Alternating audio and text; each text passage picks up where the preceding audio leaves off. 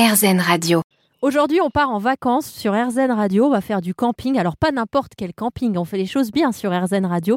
Un camping déjà au nom inspirant. L'heureux hasard. C'est un camping à la ferme qui se situe entre la Sologne et le Val-de-Loire que l'on va apprendre à découvrir avec Sabrina. Bonjour. Bonjour. Sabrina, vous m'avez prévenu, il est possible que ça coupe parce que vous êtes en pleine forêt. C'est ça. On a un camping euh, en bordure de forêt et en pleine nature. Donc, euh, la connexion n'est pas toujours idéale. Votre camping, il est implanté dans une peuplerie. Ben, un endroit où vous avez beaucoup d'arbres, où on a essayé de conserver effectivement cette peuplerie, avoir le moins d'impact possible sur la peuplerie. Donc, on a vraiment gardé le plus possible d'arbres. Et donc, en dessous, ben, on a essayé de mettre des hébergements insolites euh, que nous avons fabriqués nous-mêmes. Alors comment est-ce que vous en êtes venu On parlera évidemment en détail de vos hébergements insolites parce que vous attisez notre curiosité, mais j'ai d'abord envie de savoir comment est-ce que vous en êtes venu à ouvrir ce camping écologique? Alors tout d'abord, je fais de la randonnée avec des ânes depuis quelques années et euh, la randonnée avec les ânes m'a amené à trouver des hébergements chez des, chez des collègues et je n'avais pas toujours une réponse positive. Donc j'ai eu envie de, de créer un, un espace où je puisse accueillir ces randonneurs. Donc au départ, on était parti sur un tout petit camping avec uniquement des toiles de tente. Et puis, euh, et puis la demande a été tout autre. Les gens avaient envie d'hébergement insolite, d'un lieu de partage, d'un lieu de convivialité avec des animaux.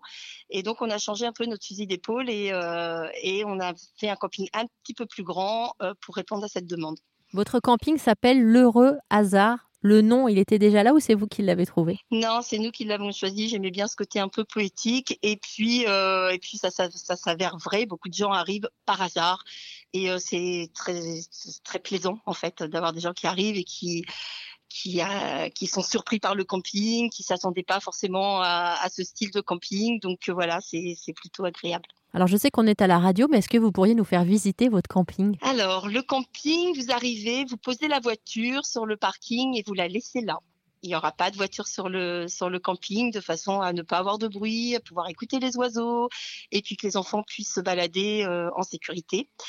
Euh, vous allez avoir une grande allée centrale et dans cette grande allée centrale, vous allez avoir des grandes buttes de permaculture euh, où là, vous pourrez ramasser euh, vos herbes aromatiques, vous pourrez euh, ramasser les tomates quand il y en a, les courgettes et puis ça permet de faire des petits ateliers avec les enfants. Et puis de droite et de gauche, eh bien, vous aurez quelques hébergements puisque on n'aime pas trop les vis-à-vis chez nous.